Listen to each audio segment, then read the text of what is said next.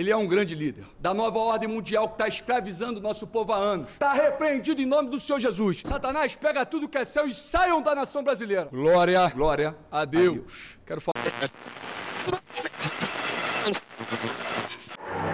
É você, Satanás. Logo depois, os reclames do Plim Plim.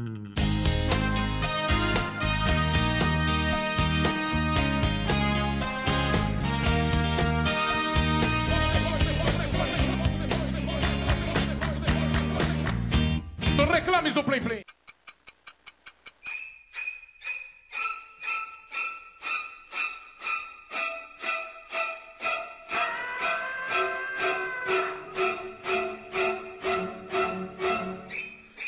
E aí, meus ouvintes caóticos, quanto tempo? Nós não paramos, nós demoramos um pouco por causa dos períodos de eleições. E comemorando agora esse mês de Halloween e mês de segundo turno, tema será sobre histórias de terror, ou melhor, histórias sobrenaturais. O programa de hoje está começando com histórias assustadoras, histórias incrivelmente sinistras, bizarras. Você tem mais medo de espíritos, de extraterrestres, do segundo turno que o Brasil vai enfrentar daqui a alguns dias? O que você tem medo? Vamos falar sobre tudo isso agora. Segura essa emoção, segura na mão de Deus, meu filho, que a maldição do Reclames do Plim Plim tá solta e ninguém vai escapar. Então senta que lá vem história. Se você tem medo de casas mal assombradas, espíritos, fantasmas, escuro, lugares fechados, madrugadas, estes são alguns dos medos mais comuns em todo o mundo. Cemitérios, assombrações, histórias de objetos que fazem algum tipo de artimanha. Quando o assunto é possessão demoníaca, por exemplo, o medo e o pavor das pessoas ficam instaurados. Você compraria um anel, por exemplo, que pudesse causar sua morte, e uma pintura assombrada que espalha medo e terror para a sua casa. Você teria coragem de pendurar uma na sala da sua casa? Separamos para você algumas histórias assustadoras de terror que aconteceram pelos cantos do mundo. Ai, cara, tomei um susto aqui, velho. Ai, meu Deus, tô gravando essa porra à noite aqui, tô com medo, desculpa. Vamos lá. Primeira história: O mistério do quadro que resistia a incêndio. Uma pintura, não sei se você já viu umas pinturas de crianças chorando, os quadros, que elas foram feitas por Bruno Amadio. É uma pintura que retrata um garoto triste. É uma cópia que foi produzida em massa e repercutiu bastante na mídia. Um bobeiro alegou que a pintura tinha sido causa de vários incêndios em diversas casas. Segundo relatos, tudo chegava a ser destruído nos lares, só o quadro que permanecia intacto em todos os registros de incêndio. O tabloide The Sun, pode procurar aí essa fonte, é de verdade. Acabou fazendo a matéria relatando o quadro que o quadro era assombrado e que incitava incêndios. Desde então, o caos foi instaurado. Tempos depois, a BBC investigou o caso das pinturas e revelou que elas estavam cobertas por um verniz repelente de fogo e por isso os quadros permaneciam intactos durante os registros de incêndio. Bizarro, né? Mas por que que tinha os incêndios onde havia os quadros, né? Sai, desgraça! A cama de beliche assombrada. Uou! O caso desses beliches se tornou tão famoso que foi parar no programa Unsolved Mysteries. Um casal chamado Alan e Debbie Tillman levaram uma cama de beliche para casa. As crianças da casa ficaram doentes. O rádio da família ligava sozinho e pulava de estação para estação, igual a abertura aqui do Reclames do Plim Plim, inexplicavelmente. E os filhos começaram a alegar que avistaram uma bruxa. Um belo dia, voltando para casa sozinho, Tillman eu sei que eu não sei falar inglês. Ouvi uma voz dizendo: Vem aqui, vem aqui, vem aqui. No fundo da garagem e avistou um fogo. Quando ela subiu para pegar um extintor para voltar para apagar o fogo chamas, o fogo já havia desaparecido misteriosamente. Bem louco! Devido ao caos, os termos resolveram pôr fogo no beliche e só assim os estranhos acontecimentos misteriosos pararam de acontecer. Annabelle, essa vocês gostam, a boneca assombrada. A antiga boneca havia sido comprada pela mãe para dar para sua filha Donna no ano de 1970. A boneca sempre foi colocada na cama da garota em um pequeno apartamento que dividia com seu amigo Enger.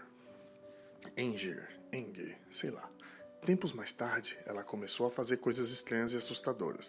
A boneca aparentemente tinha capacidade de se mover por conta própria Toda vez que a menina voltava para casa, ela encontrava o presente em uma sala diferente do que ela tinha deixado. Glória. Certo dia, ela chegou em casa e encontrou uma mensagem dizendo: Ajude-nos. Mais tarde, sangue começou a aparecer da boca da boneca. A dona solicitou uma sessão espírita, onde foi relatado que o brinquedo se chamava Annabelle. Uma garotinha de 7 anos, caraca, eu tô com medo. uma menina que tinha uma menina de 7 anos que havia sido encontrada morta em um Tá em um terreno de um apartamento. O espírito foi encarnado na boneca para que ela pudesse ter uma companhia. Em uma noite, em seu quarto, Anger, Anger foi atacado por uma estranha força invisível que o deixou com sete marcas de garras no peito. Com medo, os amigos solicitaram a presença de investigadores paranormais e eles constataram que a boneca era um espírito demoníaco que buscava um hospedeiro humano e caçava fraquezas emocionais em garotas. Os investigadores levaram a boneca do apartamento para um museu oculto, onde ela permanece presa. Segundo relatos, a boneca ainda se move ao redor dos lugares e rosna para os visitantes. Ai, tá bom, gente. Eu, eu- agora vou, vamos ouvir relatos das pessoas. Isso é uma bichona! Olá, meus queridos ouvintes. Hoje vamos fazer uma de forma diferente. Nossos relatos agora serão ao vivo. Eu estou aqui com meu querido amigo Ian, ele que é um grande editor aqui da, de uma agência de comunicação em Brasília. Ele costuma fazer muitos vídeos eh, de montagem de coisas sobrenaturais e fake news nesse tempo de política. Mas de toda forma, ele tem um relato aqui bizarro. Ian, eu queria que você falasse pra gente o seu relato paranormal aí. Como é que foi? Como é que é? Opa, e aí, ouvintes, tudo bem? Então, deixa eu contar. Esse relato não aconteceu comigo. Já o tiro meu da reta, mas aconteceu com um familiar. Aconteceu... Ah, acontece muito, né? Aconteceu com um amigo, com coisa assim. Ah, esse é real, aconteceu com um primo. O mais clichê possível, né? Então é o seguinte, quando a gente era muito, muito época de criança e tal, a gente Dois anos atrás. dois anos atrás, né, faz pouco tempo, a gente dormia na casa de um primo nosso. E aí lá é é uma casa de dois andares. Então, sempre tem aquele medo da escada, né, esse tipo de coisa, mas nunca rolou nada. E aí teve um, um, um dia onde, dia normal, vai dormir na casa do primo, tipo, jogar, etc, a noite toda. E aí, o meu primo Juan desceu as escadas para ir até a cozinha e tomar água e tal. E aí diz ele que quando ele voltou para subir, ele olhou para um, pra um dos quartos e viu um, um senhor sentado. E aí, na hora, ele gritou e se esperneou e ficou igual um maluco. A minha tia desceu correndo para ver o que, que tinha acontecido e ele tava travado, congelado, sem conseguir falar, sem conseguir se expressar. Deram o copo d'água para ele, para ver se ele se acalmava e ficou um tempo. Ele não quis falar sobre isso nesse, nesse dia. Passou alguns dias, ele diz, diz ele, né, que ele ficava sonhando muito com isso, com esse com essa aparição que ele tinha visto nesse esse senhor. E aí sentaram com ele para conversar. Os meus tios sentaram com ele, junto com a mãe dele, um dia para conversar, falar de fato o que, que ele tinha visto. E aí, até então eu não acreditava, né? A gente prima assim, fala, ah, não, deve estar zoando, então viu qualquer coisa e fica com medo. Sabe? Sentaram para conversar com ele. Minha tia perguntou, não, descreve bem o que, que você viu, como ele tava, quem era. Ele falou, olha, eu juro para vocês que eu vi um senhor sentado de terno. E aí ele do nada sumia. Eu juro que eu vi isso. Aí minha tia perguntou, como é que ele tava sentado? E aí ele fez um movimento assim, ó, de cruzar as pernas e botar as mãos assim por cima do joelho. Minha tia falou, minha tia na hora que ela viu ele fazendo esse exato movimento, ela travou na hora também. E aí o meu tio explicou, ele falou, olha, antes da gente comprar essa casa, tinha um senhor que morava aqui. E ele era muito formal. E de fato ele quase sempre andava de terno. E essa posição que você está sentada é exatamente a posição que ele sempre ficava. Caraca, mano. E aí. e aí, como é que dorme naquela casa de novo, sacou? Porque assim, a, aquela casa foi pra mão deles até então. A, é, eu, eu, eu, não, eu não sei direito como é que foi esse trâmite, mas eles compraram a casa de uma senhora. Mas parece que esse senhor morreu lá. E aí ficou esse estigma aí, né? E, e- e o Juan, meu primo, um abraço, inclusive. Um abraço, mano. ele fica com. Ele, ele, ele tem. guarda esse trauma aí até hoje. Porque assim. Quando você escuta essa parada quando é criança, né? Você fala, ah, não tô nem aí e tal. Mas o adulto viu nele a mesma posição que o morto, né? Entre aspas, faria. Todo mundo ficou meio bizarro. Porque assim, beleza, as pessoas podem estar de perna cruzada e tal, mas ele sentou bonitinho assim, ó, perna cruzada, mãozinha no joelho, ombros assim, retos. Minha tia travou na hora. Quando eles, eles até evitam contar essa história hoje em dia, porque a casa agora tá com outro pessoal, né? Então o mal foi pra outras pessoas. Passou a maldição pra frente, né?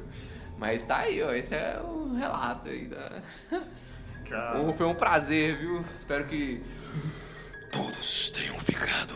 Bem tranquilinhos. O diabo só aparece se você pensar nele. Amém. Empolgante. Continuando aqui com o nosso querido amigo Ian Neves, neto da dona Neves, é, filho do seu Marcos Paulo. Mas, não, nada disso. É, a gente. Ele, eu já tinha mostrado aqui pro Ian minha carteirinha do tempo que eu trabalhava no Centro de Pesquisa de Discos Voadores, é, filiado à revista UFO, que eu era um pesquisador de campo. E algumas histórias aconteceram, assim, de que eu pesquisei, que a maioria ficava frustrado, assim, né? Que nem quando eu é, fui lá em São Jorge, que tinha... Em São Jorge, agora não lembro se era em São Jorge ou se era na- no Vale da Lua, aqui no, no Goiás, que tinha umas pedras que as pessoas falavam que de noite elas se moviam e de manhã você acordava elas estavam em outros lugares, umas pedras grandes, né? Aí, beleza. Fui... é, o pessoal, nós acampamos lá, acampamos assim, ficamos na pousadinha lá perto e a gente, poxa, vamos de madrugada, de longe observar para né, pra não espantar o fenômeno, para a gente descobrir como é que essas pedras se moviam de noite. E foi sinistro, que a gente ficou escondido um tempão atrás de um, de um lugar assim, É perto mesmo, do, é? Um pouco distante, assim, uns 200 metros, só que tipo atrás de umas árvores, umas coisas, quietos, observando. Tinha até que conseguir. Pena que é um podcast, que ainda dá pra botar o vídeo aqui, ó. Tô vendo o vídeo, tá vendo? Ó, tá vendo? Olha eu ali, ó. O meu cabelo bonito, mentira. É, E a gente ficou lá e a maior frustração foi que tinha uns malucos lá, velho. Uns hippies que saíam lá, pegavam as pedras e mudavam elas de lugar e depois iam embora.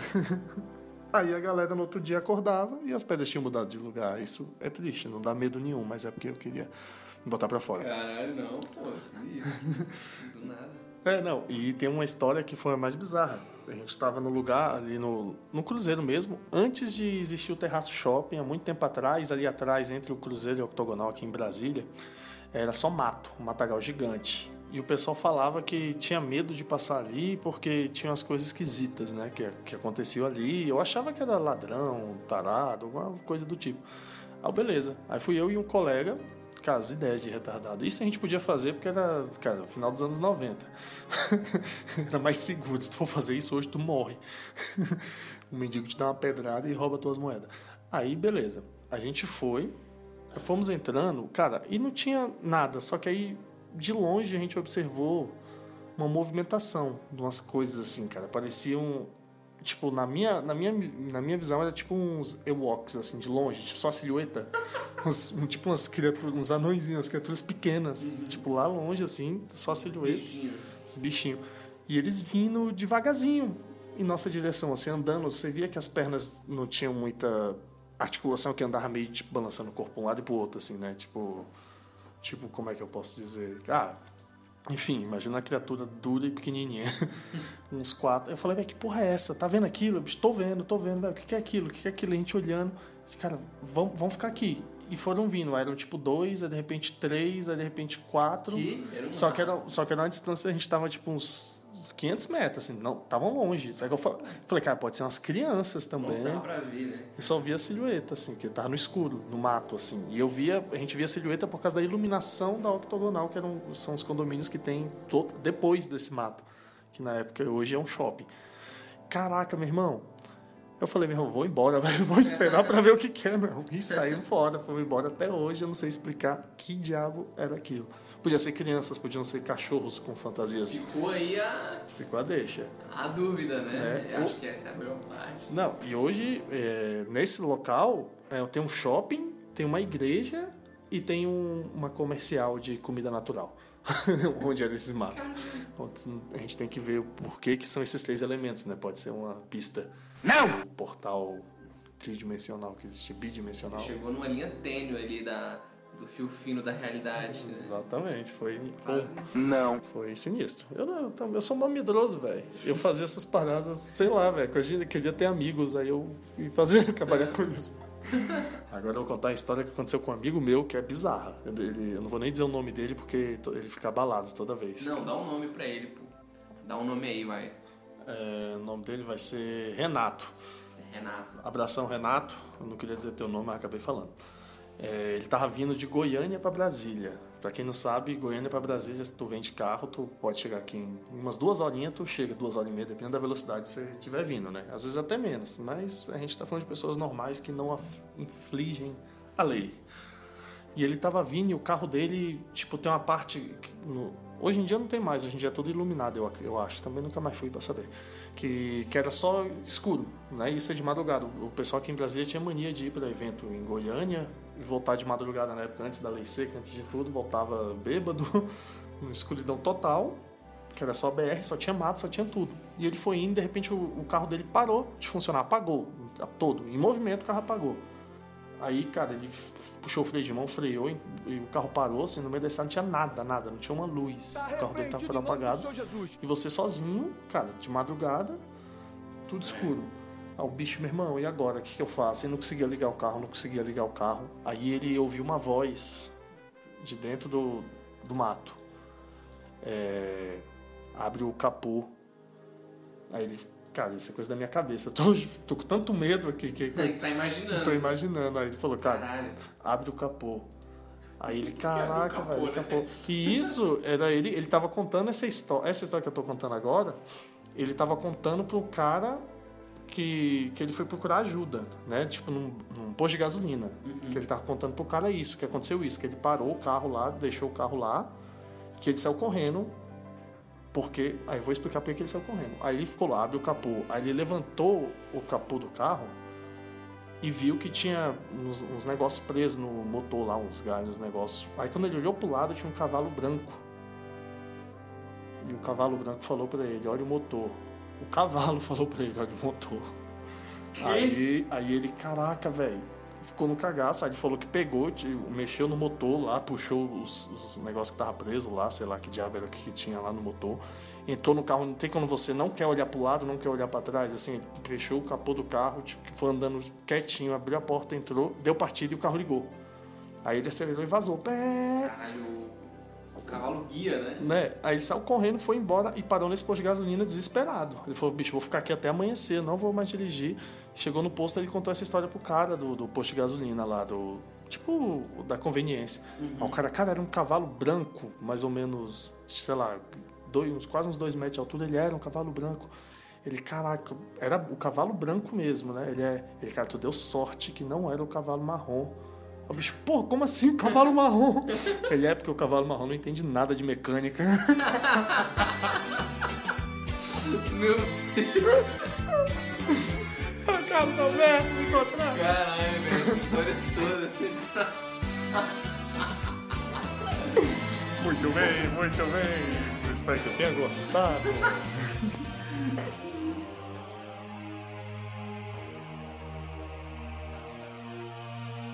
Jesus humilha Satanás. So nice, oh yeah. Jesus humilha Satanás. Ian, você falou que queria deixar um desafio aqui pro nosso querido ouvinte fazer em casa. Vamos lá, gente. Faça isso em casa. Não, então não é bem assim. Eu, pra quem é cético, pra quem não, não acredita no, no sobrenatural, fica aí a história de que tem como ver o matuto, né? De madrugada. Quem acompanha outros podcasts deve ter escutado falar, mas a história é o seguinte, que como sempre, né, no período de 3 da manhã, você tem a seguinte tarefa, você desliga todas as luzes da sua casa. Não precisa ser todas as luzes, mas por exemplo, você está no quarto sem interferência nenhuma de luz. E aí você procura um espelho ou alguma coisa que você consiga ver bem o seu reflexo. E o que que você vai fazer? Você vai ficar de costas pro espelho. De costas, 3 da manhã. E aí você tem até 3 e 3 para ter essa noção de que vai dar 3 e 3 da manhã, 3 e 2, e você tem que virar pro espelho e ligar a luz. Durante uma fração, você vai ver que vai ter um delay. E você vai ver uma coisa que não é você.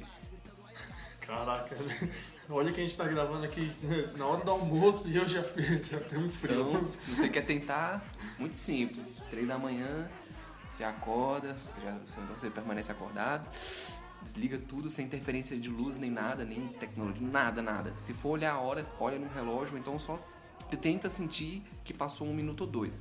Fica de costas pro espelho, espera o tempo passar. Quando você sentir que é 3 e 3, 3 e 2, quase chegando o momento, você vira de uma vez e liga a luz. Você vai ver que a imagem que você vai assistir, ela vai vir um pouquinho mais devagar e não vai ser você. Tá maluco. Tenta aí, fica aí. É isso aí, queridos ouvintes. Você vai ver o matuto. É, você que quer ver o Matuta aí, ó, nós não nos responsabilizando. Eita! Não, nos- não faz, não, não faz, sério, não faz. Não faz isso. É, não faz. Eu tô falando, mas não faz. É, ele tá falando pra fazer, mas não é pra fazer. E nós não nos responsabilizamos pela, pelas possessões demoníacas e a desgraça que pode acontecer na sua vida, acarretada por esses fatos de invocação do mal de madrugada, tá bom?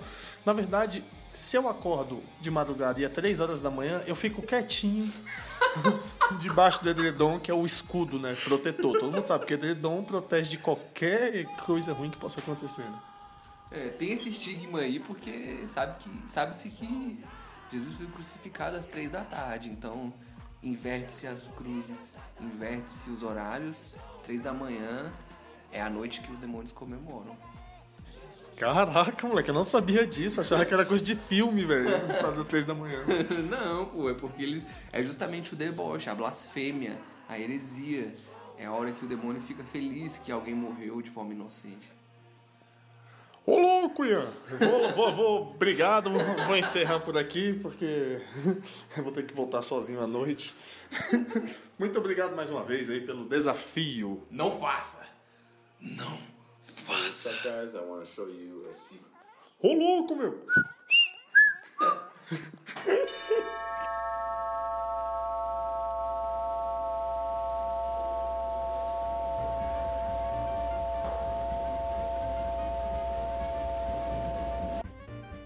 que você tenha gostado do nosso programa de histórias sobrenaturais deste mês de Halloween de segundo turno, que são as coisas que mais assustam.